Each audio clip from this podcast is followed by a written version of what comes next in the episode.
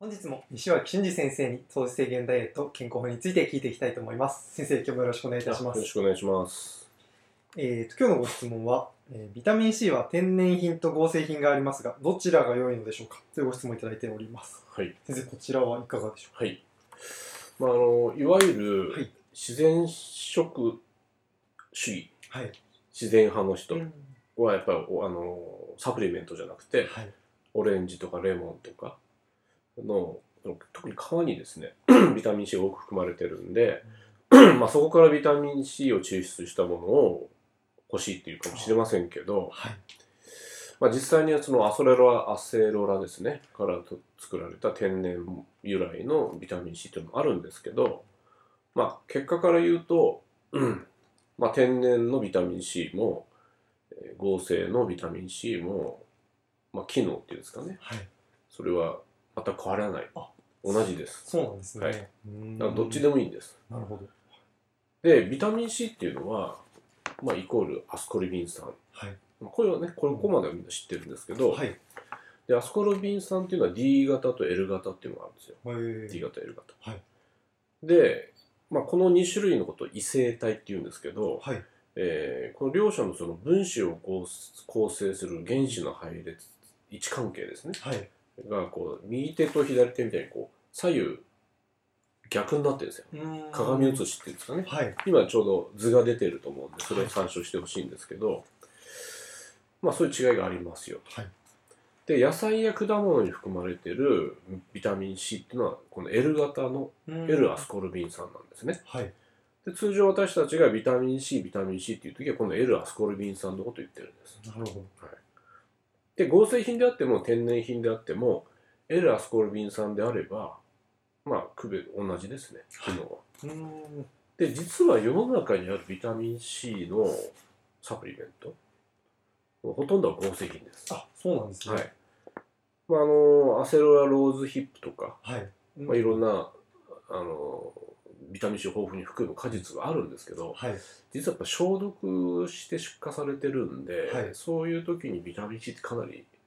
なくなっちゃってるんですねなるほどそうなんです実ははい、あとこのビタミン C を人工で、えー合成する場合は原料はブドウ糖になるんですよブドウ糖ブドウ糖から作られるんです、ままあ、ブドウ糖とビタミン C はだから化学構造がすごく似てるんですけど、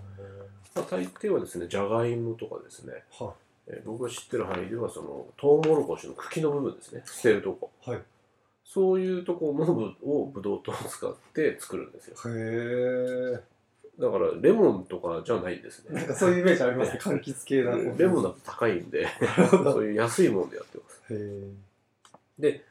あの L 型じゃなくて D 型の D アスコルビン酸っていうのははい諸糖、えー砂糖ですねはいへ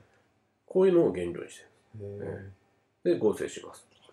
で D アスコルビン酸っていうのはエリソルビン酸とも言われてまして、はいまあ、ビタミン C 通常のビタミン C とともにえー肉や野菜のあの防腐剤として使われるんですねう、んよくあの食品のあの、ね、含有の表のとこかい見るとビタミン C とか書いてあるんですけどありあますれはなんかこうお肌を良くするためじゃなくてあれ防腐剤酸化防止剤として入ってるんですね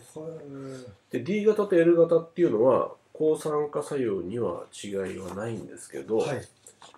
えー生体内で作用するのは L 型なんですうんそこは違いがあるんですねそうでだから、まあ、有名なその解決病とかね、はい今あんまりないですけど解決病とか感染症とか、まあ、いろいろ体の中で作用するときは L アスコルビン酸であって D アスコルビン酸ではないんですよなるほで L アスコルビン酸の分子構造は天然品であっても合成品であってもさっきの図の通りどはい変わりませんからその働きに差はないってことですね、うんただし、あのどのビタミン、ビタミン C 以外の全てのビタミンがはい天然と合成で違いはないかっていうと、そうでもないんですよほ。で、ビタミン E っていうのは天然型は、まあ、D 型はいなんですけど、合成品は D 型と L 型が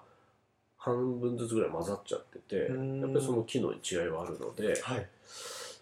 まあ、その辺は注意が必要かもしれないです ね。そこの違いはあるんですね。はいはいかしこまりました。ありがとうございます。えー本日はビタミン C は天然品と合成品がありますが、どちらが良いのでしょうかというご質問を先生に聞いてみました。先生、本日もありがとうございあましあたり。がとうございました。